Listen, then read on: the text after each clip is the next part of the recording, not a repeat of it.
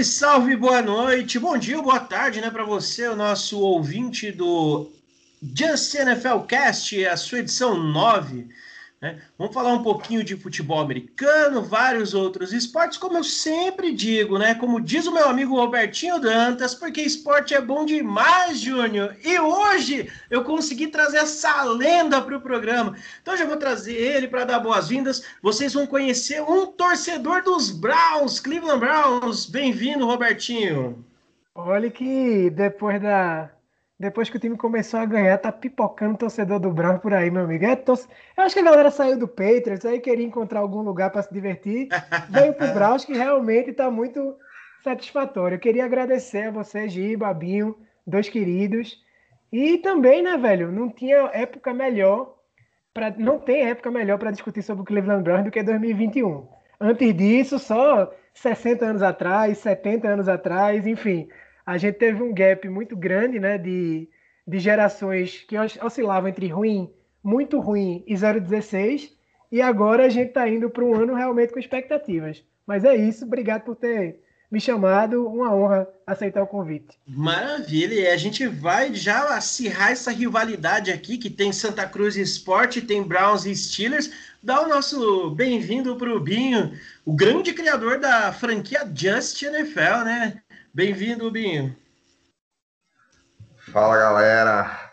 Boa tarde, bom, bom dia, boa noite. Tudo certo com vocês? Boa. E assim, né? O Binho, na verdade, não é que ele é o criador da franquia Just NFL, né? Ele é criador da franquia Just, né? Vocês não sabem, a gente tem Just BBB, Just Filmes e Séries, tem é, Just NBA, tem Just para tudo quanto é tipo de gosto, né? É, e aí a gente vai começar falando um pouquinho sobre as últimas contratações. Vocês vão sentir a falta hoje do Humberto. O Beto não vai conseguir participar com a gente. Não tem problema nenhum. Hoje a gente está com o nosso convidado que vai é, fazer a mesma as, as, honras aí do Humberto. Mas então a gente vai começar falando mal já dos Packers, né? Já que o Humberto não tá, vamos falar dos Packers rapidamente. É porque os Packers contrataram Blake Bortles. Meu Deus! Né? Aquela indecisão, né? Vai ficar com Aaron Rodgers, não vai, é, não vamos pegar um QB no draft, vamos fazer uma, um salseiro, e aí os, os Packers vão me é, trazem o Blake Burrows. Aí eu já jogo a bola pro Robertinho, né? Robertinho, o que, que dá, dá para esperar alguma coisa dessa pedra aí? Vai sair leite dessa pedra? Então, velho, é assim, eu não sei dizer o que, o que é a ingerência do Packers em, em 2021, né? Mas basta saber, eu acho que a maioria das pessoas que escutam o Just NFL Cast provavelmente viram The Last Dance. E o Aaron Rodgers estava comparando o Gutekunst, que é o GM, com o Jerry Krause, que era o, o, GM do Bulls, que era um saco de pancadas dos jogadores. A galera fazia piada com eles, etc. Então, assim, o clima não podia estar tá pior. E eu acho que é uma coisa muito que eles criaram para si mesmo. A escolha do, do, do ano passado, de você draftar o Jordan Love, é absurda. Você Sim, tem um ano, de, um ano de MVP do Aaron Rodgers e você não tinha um wide receiver além do, do Dropante, que não merece esse apelido, mas o apelido é muito bom. Dropante Adams, que é sensacional. Mas e aí? Você tinha uma classe lotada de bons jogadores e você sai com um running back que parece um fullback, que era o AJ Dillon. Você sai com o Jordan Love na primeira rodada, que nem um quarterback tão excepcional era como o Aaron Rodgers foi atrás para ser draftado. E aí, esse ano você tem mais um, um draft medíocre e você tem satisfação generalizada do cara, que é o dono da franquia na prática, o quarterback, com o general manager. Então, eu acho que vai dar em merda. Se não der em merda, é porque Aaron Rodgers permaneceu e ele sozinho garante de 10 a 12 vitórias, né? O Packers, como a gente sabe, é PHD em perder final de conferência. Mas até chegar na final de conferência, eles ganham bastante. Então é isso, tudo depende do Aaron Rodgers. Se ele ficar, provavelmente o Packers vai ser contender de novo, porque ele é um gênio. Se ele não ficar, fudeu tudo. E sinceramente é preparar para pique alta próximo ano, num nível que o Packers não está acostumado a, porra, desde sempre. Com certeza. É, já até antecipo aí para você que está ouvindo nosso programa. Como vocês sabem, nós gravamos sempre às quintas, né? Já que nós não temos o nosso Thursday Night. E hoje, nessa quinta específica, tem uma final estadual aqui em São Paulo entre Palmeiras e São Paulo. Então, se vocês escutarem fogos no, no, no fundo né, do, do nosso áudio, Não estranhe, é porque a galera já tá fazendo aquele aquecimento, então, meu, vai acontecer, peço desculpas para vocês, mas é atura ou surta, então atura, por favorzinho, né? E aí, falamos em Jaguars, né? Falamos em Blake Bortles, me lembra Jaguars, né? Pelo tempo que esteve lá, não fez coisas catastróficas lá, teve um ano bom, inclusive que foi a playoffs, né? Inclusive tirando o Pittsburgh Steelers, né? Do, do Binho. E aí, é, eu trago assim um, uma coisa fantástica, né? Os Jaguars trouxeram Tim Tebow, né? Como Tyrande agora. É, e aí até foi uma pergunta que o Humberto tinha feito para mim. Meu, mas será que Tim Tebow vai render como Tyrande? Olha, eu confesso que eu espero mais dele como Tyrande até do que como quarterback, porque ele vinha jogando como é, ele vinha jogando no MLB, né? Então a forma atlética dele continua, continua no ritmo. Ah, dá para esperar uma graçola aí, pelo menos, né, do, dos, dos Jaguars, né, Robertinho? Eu acho que dá para esperar uma graçola do Jaguars, enquanto time, etc e tal, mas eu tenho para mim que vai ser um desastre. Eu não consigo ver o Urban Meyer sendo bem sucedido na NFL. Eu acho que ele está muito acostumado com aquela mentalidade de presidente do país, que um, enfim, um Sim. head coach no college, ele é, é o presidente da universidade, ele é mais importante do que qualquer um. Sim, então, claro. ele já começou fazendo merda, contratando um preparador físico, que tem algumas questões relacionadas a racismo, etc e tal. Contratou mesmo assim, deu uma merda do caralho, porque, enfim, jogador não quer, mídia vai contra, etc e tal. E outra, uma coisa é treinar um monte de menino pobre, sem um real no bolso, ou pelo menos teoricamente. Outra coisa é treinar um monte de veterano que estão cagando se você é o Obama, se você. Foda-se, os caras são milionários. Para além do Tintibo, a questão do Tintibo eu acho ótima para marketing e tal. Parabéns a Jesus Cristo por ter mais um servo dele dentro da NFL. Mas de resto, velho, o cara tem 33 anos, o cara nunca foi Tyrene. Era um quarterback medíocre. Eu não acredito que ele vá fazer o corte do roster. Mas assim, eu não acho que, assim, que a NFL seja a liga da boa vontade para fazer caridade, velho. Eu acho que tem outras tem outras opções de Tyrande na liga, enfim, é uma liga. Porque não tem muitas NFLs no mundo. Você você está concentrando ali a nata da nata da nata da nata. E aí você considerar que um cara que já aos seus 33 anos, por mais que ele esteja em forma, vai conseguir trabalhar profissionalmente, eu, eu particularmente, não acredito. Se o Jaguars conseguir alguma coisa, é por conta do Sunshine. É, eu, eu, eu acredito, eu confio no, no Tim Tebow. É, eu até tava fazendo uma graçola aí no grupo NFL da Zoeira no, no Facebook, o pessoal, é, o cara não fez nada, que não sei o quê. E aí a gente sempre cai naquele, naquele baitzinho, né, de que Tim Tebow era o, é o melhor quarterback da história, e a galera cai feito pato, né? É impressionante.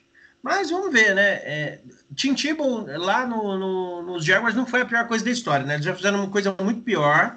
Então, assim, se, se render, que nem você falou, o marketing vai render? Vai, com certeza. É, mas se render alguma coisa, vai ser bom, vai ser, vai ser bacana. É, e aí, nesses moves que aconteceram recentes, só mais duas coisinhas aqui são interessantes, né? O Brian Hoyer novamente assinou com os Patriots, então é, é já virou patrimônio histórico de New England, né? Vai estar a estátua dele lá no estádio. E os Texans assinaram com mais um QB, Jeff Driscoll. Né? Então agora já deve, deve ser, sei lá, o quinto, sexto quarterback que os Texans assinam é, ao todo. Então, não dá para saber o que se esperar mesmo dos Texans, é uma coisa surreal. E aí, é, Bião daqui a pouco está de volta aí, ele teve um probleminha na conexão dele, não se espantem, já já ele retorna. Nós vamos começar a falar então um pouquinho de é, é da AFC Norte. Né? Nós prometemos para vocês que iríamos falar, e hoje a gente vai começar falando. Por isso que a gente já trouxe o Robertinho, porque como ele mesmo falou, os Browns tiveram um período de seca muito grande, é, foram momentos difíceis. É, a gente sempre acreditando, sempre acreditando. Eu até falava pro Robertinho: olha, eu tenho dois times na NFL. O meu time é o Cardinals, mas, cara, eu não consigo odiar os Browns. Eu, eu simpatizo, me solidarizo com eles, porque você via que é, era muito mal gerido, né? Era muito mal gerido. Então era red coach atrás de red coach fazendo burrada. Fazendo burrada, burrada, burrada. E aí é, a gente vê agora um trabalho sendo bem sucedido. O próprio Baker Mayfield foi contestado demais quando foi draftado. Falaram, nossa, mais uma vez, vão acabar com a carreira de mais um quarterback. E aí deu certo. né? É, o Baker Mayfield começou a jogar melhor e no ano passado teve uma grande temporada. É, o que, que dá para esperar desse Cleveland Browns para essa temporada, Robertinho? Pensando no que foi feito é, e também nas escolhas de draft, a gente já entra para falar sobre quem draftou, ou se você quiser trazer é, quais foram os principais é, draftados, as principais contratações, o espaço agora é seu. Meu amigo Cleveland Browns. E esquecendo aqui a. É, eu vi, eu vi. Então, acho que primeiro a gente falar das expectativas. A expectativa mínima do Browns é chegar no divisional novamente. Até porque se conseguiu com um time pior do que o de 2021. O time do Browns de 2020 tinha deficiências defensivas gravíssimas. Não eram poucas, não. Coisa de. Enfim, o Browns abrir 30 pontos do Cowboys e tomar 28, porque estava naquela prevent defense. E aí. Mas só que a prevent defense era muito ruim. Então, assim. É, você tinha os jogadores que eram fraquíssimos, por exemplo, o Senderro, que virou um ídolo, um ícone cult da torcida. De tão ruim que ele era, ele tinha o, a capacidade do tackle voador no nada. Ele dava um tackle e ele errava o adversário por muito e ele voava no chão. Ele fazia isso todo jogo. E além, é claro, de ceder jardas e mais jardas para os wide receivers. É, Sim, claro. Mas o Browns, eu acho que ele tem uma, uma obrigação. Eu acho que se não for esse ano com esse time e considerando os adversários que são bons, mas honestamente é o primeiro título de divisão da história do Browns.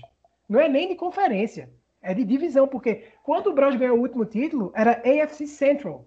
Ou seja, durante a, o alinhamento da, da AFC Norte, o Browns não ganhou nada. Bengals teve uma fase, o Steelers, enfim, sempre está nas cabeças, o Ravens também, o Browns nunca. Então eu acho que a torcida quer ganhar a divisão. É, é Até os Bengals ganharam, né? E, não, os Bengals tiveram anos de playoffs, assim, sendo um time regular, etc. Então, sempre perdia nos playoffs, mas chegava. Né? Enfim, todo mundo teve uma fase boa, o Browns tem agora a fase boa de 2020, e aí, né, aquela coisa da mística em cima do Baker Mayfield, só que o Mayfield ele teve quatro head coaches, quatro offensive coordinators, quatro GMs em, em quatro anos. Assim, o que fizeram com ele é uma estratégia que não funciona em nenhuma franquia da NFL. Você não encontra um QB que deu certo. Josh Rosen tá aí para mostrar isso. O que estão fazendo com ele, veja a diferença. O Josh Rosen teve uma, um, uma chegada difícil à NFL, teve sim, e tá fudido. Então, o Baker conseguiu superar, porque a gente sabe que, que QB play é mental, velho. O mental do cara, trocando de técnico de seis, seis meses, não existe, entendeu? Então, o que aconteceu foi, o Stefanski era a última sorte do Baker. E aí o que, que aconteceu? A gente mudou o GM, trouxe o Andrew Barry, que é um cara dos analíticos e tal. Trouxe uhum. o Stefanski, que alinha com, com o Barry. Claro. Então você hoje, você tem um alinhamento, isso é muito visto nos vídeos que o Browns traz, de uma amizade e de uma filosofia que ela começa do GM e vai até os jogadores. Então, hoje o Browns é uma franquia bem gerida, o que nunca pode, nunca se disse antes. Para você ter uma ideia, o Manziel foi draftado porque um mendigo falou com o dono do Browns e disse: draft Johnny Manziel. Isso é sério. Foi o mendigo que influenciou Caraca. na escolha. Enfim, pra, isso, é, isso é fato, assim, isso é, isso é reconhecido, sabe? Tipo, o cara queria trocar uma segunda e uma terceira pelo AJ McCarron. Só não funcionou porque, porque o fax não funcionou. Não funcionou. Ou seja, o Browns ele errou e errou duas vezes e aí acertou. Porque se o fax não tivesse quebrado, eles tinham feito, enfim, o futuro provavelmente poderia ter dado uma merda muito grande. Então, o que, o que é que a gente vê hoje? A gente vê, primeiro, continuidade. Todos os técnicos se manteram e o Brown, isso não acontece, ponto. O Brown está indo para o segundo ano numa mesma filosofia, com jogadores já assimilando. Isso é completamente diferente Sim, do que você é começar. Isso. Então a gente tem esse primeiro ponto a gente tem o quê? O Browns ele tinha uma deficiência que era a defesa. E aí a gente vai para o draft. Vocês me perdoem aqui, eu tô com a colinha aqui. Giba muito gentilmente trouxe. E aí você tem a primeira pick, Greg Nilsson, cornerback. Precisa, a gente só tinha o Denzel Ward e às vezes ele se, é, se contunde. A segunda, que é o Jock, eu não vou falar o nome dele, porque, enfim, o linebacker de Notre Dame. É, a gente chama era... de Jock também, fica tranquilo. Isso, ele era cotado para a primeira rodada. Caiu porque tinha uma questão relativa cardíaca e tal, não sei o quê, mas era do, de um setor que o Browns tinha muita deficiência. Então você tem duas picks de primeira rodada no espaço de duas picks, que é uma de primeira e uma de segunda. Então você já imagina. E aí, ó, para você ver, do lado defensivo a gente também tem o Tony, Tommy Tagiai, que é defensive tackle, para suprir, enfim, o, o, a saída do Sheldon Richardson. Tony Fields, que é linebacker, aí, a galera mais de baixo é mais para special teams, que era outra deficiência. Ou seja, o foco foi muito correto. É porque pro Browns, assim, a, a galera não entende, mas fazer o, o, simples e o óbvio não é normal pro Cleveland Browns. Nunca foi. Então, o Sim. ato de estar fazendo é espetacular. E aí, quando você vai para as contratações, você tem o Troy Hill, que é um slot, o John Johnson, que jogava no, no Los Angeles Rams, Anthony Walker, é, Malcolm Smith voltando. Você pega a, a, posição mais fraca e você dá um upgrade. Aí você tem o dia Davion Clown, que com, do lado do Miles Garrett, ele vai ter provavelmente uma liberdade que ele nunca teve na vida. Então, assim, o Vernon mesmo, ele, porra, explodiu, sabe? Ele foi muito bem. Então, é, você tem também um flyerzinho, tá, que é uma aposta, que é o Tech McKinley, que foi uma primeira rodada, uma escolha de primeira rodada do Atlanta Falcons, né? Mas assim, isso aí é só um teste. Não é, a gente não está confiando no Tech McKinley. O Tech McKinley está indo lá para ver se ele compõe o roster. Claro, então, e o valor dele é baixo, 4 milhões para um ano, para um jogador que pode explodir. Isso. Que tem qualidade, que se ele se encaixar nisso que você falou de filosofia, é, é, de jogo, vai ser fundamental, vai ser natural depois renovar com ele por mais dois, três anos, né? Então... Isso, exato. Então você tem a, uma offensive line, que a do Browns é excelente, é muito boa. A linha ofensiva do Browns é uma das melhores da NFL, tranquilamente, graças ao Bill Callahan, que é o, o, o head coach, né? Enfim, muito, muito boa. Você tem dois running backs que, argumentativamente, são top 10, acho que top 15, acho que não tem dúvida nenhuma, que é o Nick Chubb e o Karim Hunt. São dois running backs acima da média. Então você fica muito acostumado, porque quando você tem uma linha defensiva, uma linha ofensiva boa, você abre espaços e aí quando chega no quarto quarto, você trocar o running back e colocar pernas novas, meu irmão, o Browns matava, assim, ó. Era vai e não tinha mais corpo, não tinha mais físico adversário para brigar contra isso. E você tem dois estilos diferentes. Wide receiver, você tem o OBJ, vê como ele vai voltar, voltar. Talvez seja a grande questão do Browns e ver como o Baker Mayfield se alinha ao fato de que ele foi melhor sem o OBJ do que com. Porque uma coisa foi o Baker antes da, da, da lesão do OBJ, outra coisa foi o Baker depois. Porque o campo abria, ele podia lançar para todo mundo. Ele não tinha uma responsabilidade de jogar na estrela, de jogar no cara. Só que esse ano, Baker também já é uma estrela. Ele viu como é que o time funciona, ele tá seguro de si. Então a minha esperança uhum. é que o OBJ vai ter que entender que ele faz parte de um jogo, que ele vai ser usado, mas que não, ele não vai ser um cara feito Julio Jones era no Falcons antes do, do Calvin Ridley. Ele vai ter que entrar na rotação. Talvez então, pensando nisso que os Browns draftaram o Anthony, Anthony Schwartz do, de Auburn na terceira rodada? Boa lembrança. Eu acho que não. Eu acho que a gente tava precisando de de um speedster, tá ligado? Alguém que uhum. corresse mais do que todo mundo, que abrisse esse espaço, porque o Anthony Schwartz não é um grande wide receiver, mas ele é muito, muito rápido. Então, a presença dele obriga, por exemplo, que os safeties fiquem longe. Porque se você tomar nas costas do cara, você não pega, não pega, é 4.2 o tempo dele. Tipo, é absurdo, tá ligado? E a gente não tinha esse cara a gente não tinha esse Tyreek Hill guardadas as muitas devidas proporções. Claro. Eu tô dizendo isso porque eu tava pensando no jogador rápido. Tá ligado? Tyreek Hill é. é, um monstro. Eu ia até fazer um outro comparativo já para chamar um pouquinho o Binho para conversa. Eu ia perguntar uhum. se as características são próximas do Claypool. Porque o Claypool, ele, ele é um jogador extremamente rápido, né? Sim, sim. É, eu acho que ele se assemelha mais um pouco ao, é, como o Roberto falou, Tarek Hill, acho que Tyler Lockett, são jogadores mais velocistas, né?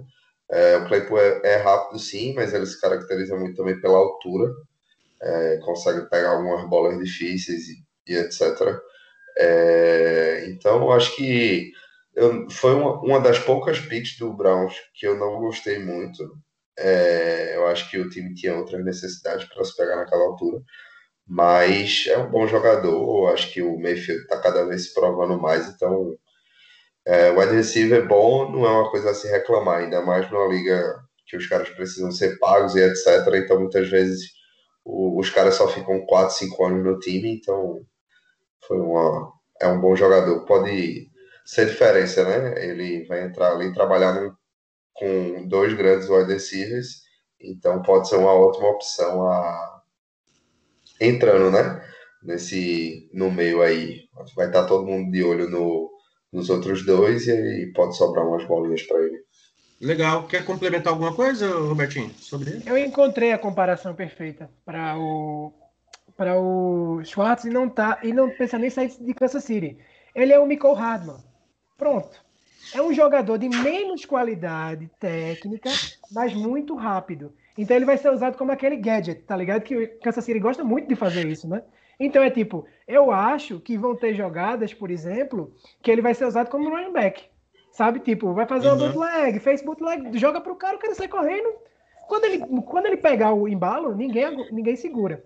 E aí, só para terminar a parte do. A parte né, da, do ataque, tem os Tyrants. E são três muito bons. Harrison Bryant, que era o rookie, que teve um primeiro ano excelente. Uhum. David Njoku, que só faz melhorar, muito provavelmente não vai ficar no Browns, muito mas vai, vai, ter um puta contrato de alguém. O cara é um atleta fenomenal. E você tem o. o porra, velho. É, o Austin Hooper, que, velho, assim, ele não é bonito ver o Austin Hooper jogando. Ele é desengonçado, inclusive. Mas funciona. Ele é muito ele, eficiente, né? Isso. É, funciona, velho. Funciona.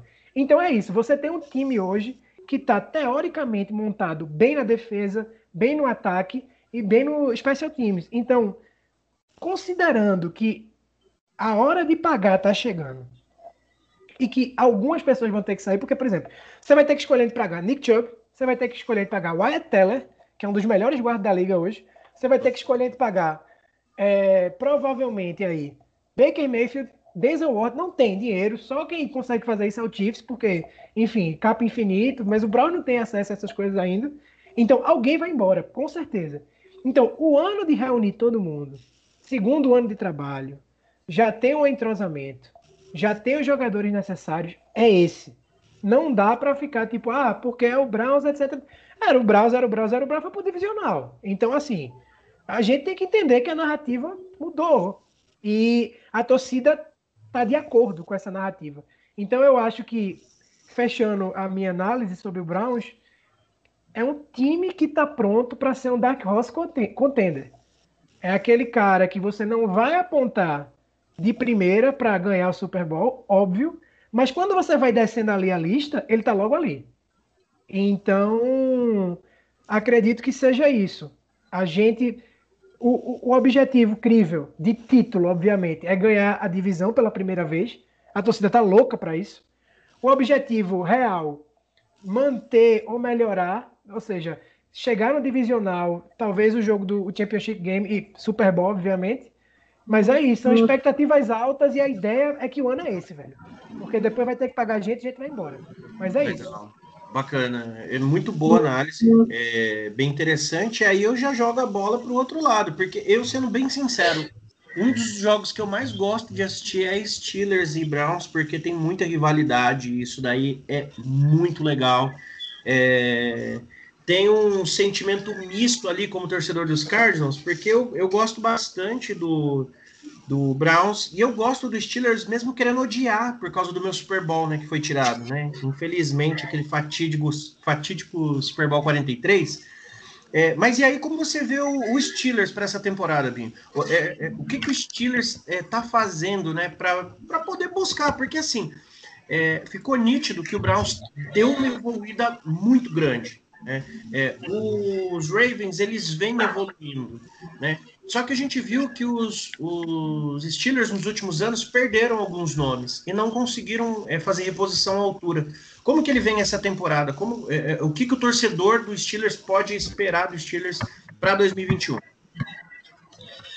É, então, é, primeiramente queria pedir desculpas aí que minha entrada não foi muito legal hoje, porque eu tive um probleminha aqui, acabei sendo sobrecorrido, não, não dei as boas-vindas aí a nosso querido Robertinho Dantas, é um prazer estar recebendo ele aqui, é, falar de, de FC Norte, assunto que, que ele é especialista. Então, quanto ao, ao Steelers, eu acho assim, o, muita gente está criticando muito o, o draft do, de Pittsburgh. Desculpa também pela minha voz, que não, não tá muito boa, mas não é corona. Fique tranquilo. É, tá, tá todo mundo meio bugadinho essa semana. É, muita gente não curtiu, principalmente pelo começo de pegar running back na primeira rodada. Muita gente não gosta é, desse aspecto. Mas eu acho que nesse caso é um pouco justificável. É, no caso de, de Pittsburgh, porque o jogo teste ano passado foi o pior da liga, e isso não estou falando por corneta, realmente foi em números, e muitos running backs ruins. A linha ofensiva não estava produzindo tão bem, não estava, mas quem era o cara ali? O melhor só vivia machucado, tanto que o time não teve nenhuma intenção de renovar com ele. Então, realmente é um pouco justificável o time identificou esse talento no Najee Harris e foi atrás dele, porque não quis esperar para ter dúvida depois, pegar na terceira, quarta rodada, pudesse ser que surgisse um talento ali, um undrafted, mas eles quiseram ir numa certeza, então eles ainda pensam, o próprio Artie Rooney, os donos da franquia, a família Rooney, diz que não pensa nunca em tancar, que quer sempre buscar o título. Está nos últimos anos de Ben Roethlisberger, então eles querem buscar isso. Tanto que na segunda rodada, quando todo mundo esperava que ia vir um offensive lineman, veio um Tyree, veio mais uma arma que desde Hit Miller o Steelers sofre com da aposentadoria de Hit Miller, o Steelers sofre com Tyrants. Então veio o, o de Penn State, né, já estava ali pertinho. E aí depois veio um, veio finalmente ao Hélio, o Kendrick Green, que muita gente não falava, mas que, que é um cara que já vai pegar a camisa 53 do Pulse, disse que era muito fã dele, e por isso que usava 53. É, e, e tem uma energia, uma energia muito boa. Muita gente não ficou contente na hora da pique, mas pela reação dele, pelo que o cara fez, o que o cara tá prometendo, todo mundo tá curtindo ele. Então, o que veio aí, eu acho que o Steelers pegou jogadores que de posições que precisavam. Há quantos anos a gente vem sofrendo com o Jordan Berry como Panther, aí foi garantir um Panther na última pique, veio, pegou um cornerback lá no fim que também precisava, talvez pudesse ter pego um pouco mais alto. Então o time foi nas posições que precisava. Eu acho que hoje, o, depois desse draft, o Steelers é o, o quarto time da divisão assim que melhorou em questão de porcentagem após o draft. O que era o Steelers antes do draft e o quanto ele melhorou. Eu acho que ainda é o terceiro melhor time da divisão no momento, na minha visão. Mas eu acho que vocês estão entendendo a minha analogia. Em questão de melhora após o draft, o Bengals melhorou mais que o Steelers, mas o Steelers segue melhor que o Bengals. O que também não quer dizer muita coisa, porque a divisão é muito forte. O, o Ravens está ali na disputa com o Browns é, para ver quem foi esse melhor time depois do draft e quem é o melhor time da divisão no momento. Mas o, o Steelers foi um, um time que começou muito bem ano passado, portanto, é, foi decepcionante depois. Depois de começar 11-0, acabar eliminado já no, no wildcard. Foi uma decepção, mas foi um time que chegou a isso é, com uma excelente defesa, começou a perder gente na defesa. Foi um time que não teve bye então, agora alguns jogadores saíram de defesa, mas outros renovaram. Então, segue sendo uma defesa muito forte, na minha opinião. Acho que o Smith pode substituir bem o, o Dupree. Então, o, o Steelers, para mim, vem forte, porque ele conseguiu ser 12-4 campeão da divisão contra esses times muito fortes. É, e conseguiu poderia ter eliminado o Browns com um time quase reserva, foi deu mais caldo com um time reserva, assim, não time reserva, mas com vários reservas, do que com o time titular. Quando chegou em casa foi aquela partida ali que que o Browns dominou do começo ao fim, os Steelers teve uma pequena reação, enfim. É, poderia ter eliminado o rival, não eliminou. Quando foi na outra semana, é, tomou pau em casa. Então eu acho que conseguiu chegar lá sem jogo corrido, com um offensive coordinator horrível.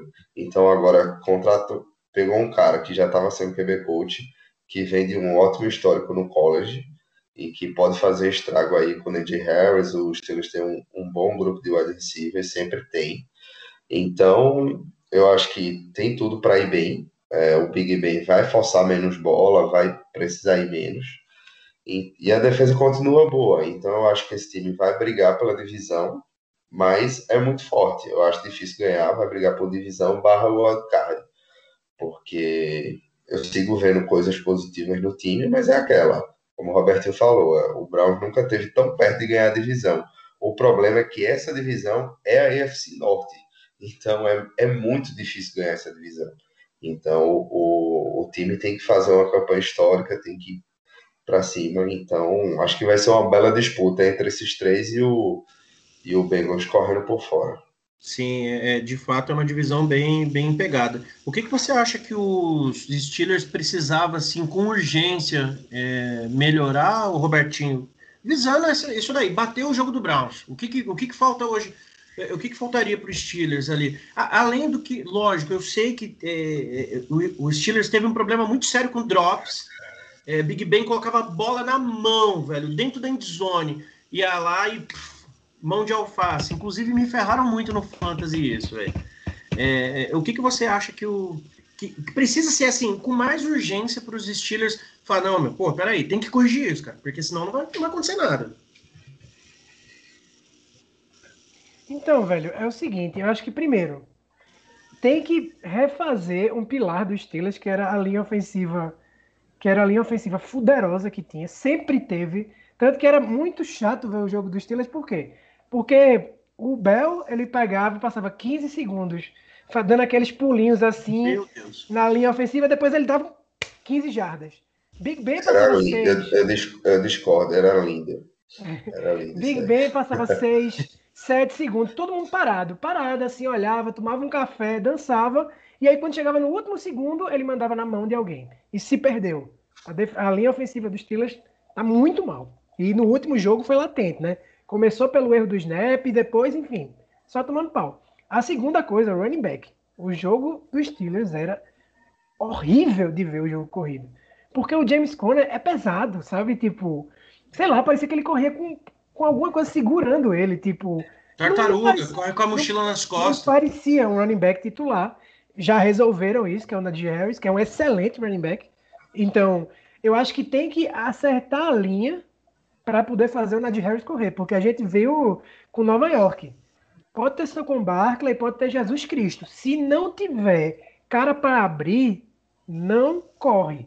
Pausa do mesmo jeito, não consegue da mesma forma. Dito isso, eu gosto muito da defesa dos Steelers, é muito boa, então bem sólida assim. Os wide receivers, eu acho que tem um, um, um potencial de crescimento. É um time que, se encaixar bem, e se melhorar a linha ofensiva, especialmente se a linha ofensiva for bem, o Steelers obviamente vai para a briga com o Browns e com o Ravens para ganhar a divisão.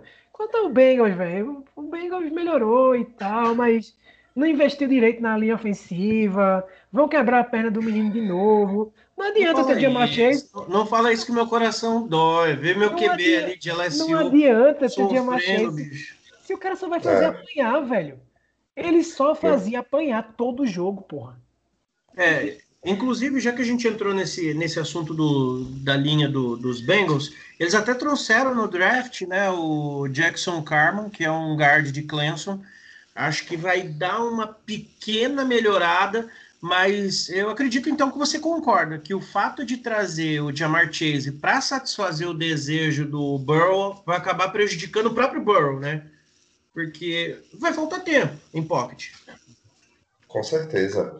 Foi o que eu, eu ia, já estava aqui pedindo a palavra, porque foi o que eu comentei nos programas passados que a gente falou sobre o draft, e eu falei no dia do draft lá no grupo, que era um, um absurdo você ter perdido o seu talento na primeira, na, na primeira temporada, que ele vinha com tudo ali disputando com o Herbert para ser calor ofensivo do ano.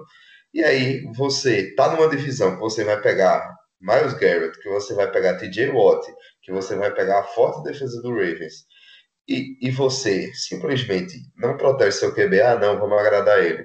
Gente, é muito mais fácil você conseguir, apesar dessa classe ter sido muito profunda de, de OL, é muito mais fácil você conseguir um wide receiver depois, e ainda mais você tendo o talento que é o QB. O QB faz wide receivers. Uhum. Quantos wide receivers a gente não elogia dos Steelers? Por quê? Porque tinha Big Ben. Quanto wide receiver Peba, a gente via Tom Brady fazer o nome lá em New England. E, e que depois saiu de New England e ninguém ouvia falar mais. O próprio. Saints, com Drew Brees também. Sim, exatamente. Sim, então você tem que confiar mais no. O Jama é um excelente jogador. Vai fazer estrago, vai ser ótimo para fantasy, etc. Mas naquela altura era Penny Sewell. É, desculpa aí se eu pronunciei errado o nome dele. Acho que acabei falando.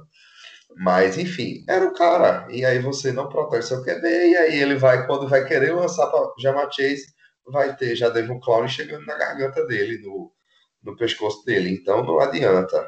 Então... Sim. E, e se você parar para pensar, os, os Bengals eles trouxeram na, na pré-temporada né, o Riley Reef, é, offensive tackle, e trouxeram um, um guard, né, o Quinton Spain. E aí no draft eles só trouxeram mais um. Então, assim, foram três peças para tentar tapar um buraco do tamanho do, da praia de Boa Viagem, né? É, referência aos meus amigos do Just, e não vai tapar, não vai tapar. Então, assim, é, é, eu tenho umas minhas preferências pelo Jamar Chase, porque ele era de LSU, eu sou clubista mesmo, mas eu concordo, deveria ter ido no OL. No OL deveria ter ido. É, talvez é, uma, uma cagada na proporção do que os Falcons fizeram pegando um Tyrande na quarta escolha, né? Onde eles teriam outras excelentes opções que poderia ter sido o próprio Penny Swell, né? Para a linha, um futuro talento ali. Ou poderiam ter vendido caro essa escolha, né? Mas eles preferiram ficar com o menino. Eu vou ser bem honesto com vocês, o programa está muito bom, só que a gente já esticou ele, é bastante. Queria saber se o Robertinho topa gravar com a gente na, na outra semana novamente, porque, cara, o conhecimento dele de EFC Norte, quer dizer, de NFL como geral, mas EFC Norte é surreal, igual o, o, o Binho falou. Se o Robertinho topar, a gente vai encerrar aqui. A gente vai aqui, porque daqui a pouco vai começar esse foguetório aí do, dos estaduais. E a gente volta é na próxima semana falando um pouquinho mais. Tá nervoso, né, Giba? Tá nervoso. Não, hoje eu já tô cravando aqui 2 a 0 Palmeiras. Vai ser essa camisa é muito bonita. Pô, essa daqui é do Marcão. Porra, é isso. Eu tava, eu tava lembrando dessa camisa, velho, com Deola, goleiro. Acredite se quiser. Meu eu acho Deus que ele usou uma dessa também. Um Ai, se fosse com Deola, ia ser 2x2. É, não, ia ser 4x2 pro São Paulo. Porque ele ia tomar Hoje dois tô... frangos. Hoje eu tô com o VV. 2x0 São Paulo. Que isso. Então, então pronto. Eu tô achando que vai ser 2x1 pro Palmeiras, mas vamos que vamos. Se for 2x0 é melhor. É Mas é isso aí. Então, vou agradecer essa primeira participação do Robertinho. Cara, obrigado, sensacional. É, continue dando essa, essa audiência pra gente e principalmente participando com a gente, cara. Tá super convidado a voltar na próxima semana pra gente finalizar falando de EFC Norte. E brigadão, Robertinho. Nada, querido. Eu que agradeço. Tá, tá devidamente aceitado o convite. Se, obviamente, não, não tiver outras questões aí de, de trabalho, etc. Enfim, tá pouco complicado, mas a ideia é próxima semana estar tá aqui, a gente fecha a FC Norte, a gente conversa mais um pouco. Foi um prazer. Não, tranquilo. A gente só falta falar mais Valeu, dos Ravens e aprofundar um pouquinho nos Bengals. Brigadão, Isso. Binho, pela participação mais uma vez, meu querido. Não ligue para os problemas que a gente passa com conexão. Isso daí é normal. Eu odeio a net. Beleza, Valeu, galera. Gente. Beleza, obrigado, rapaziada. Tchau, tchau. Esse foi o nosso Just NFL Cast número 9. Compartilha aí, envia para os amiguinhos e até a próxima. Fui!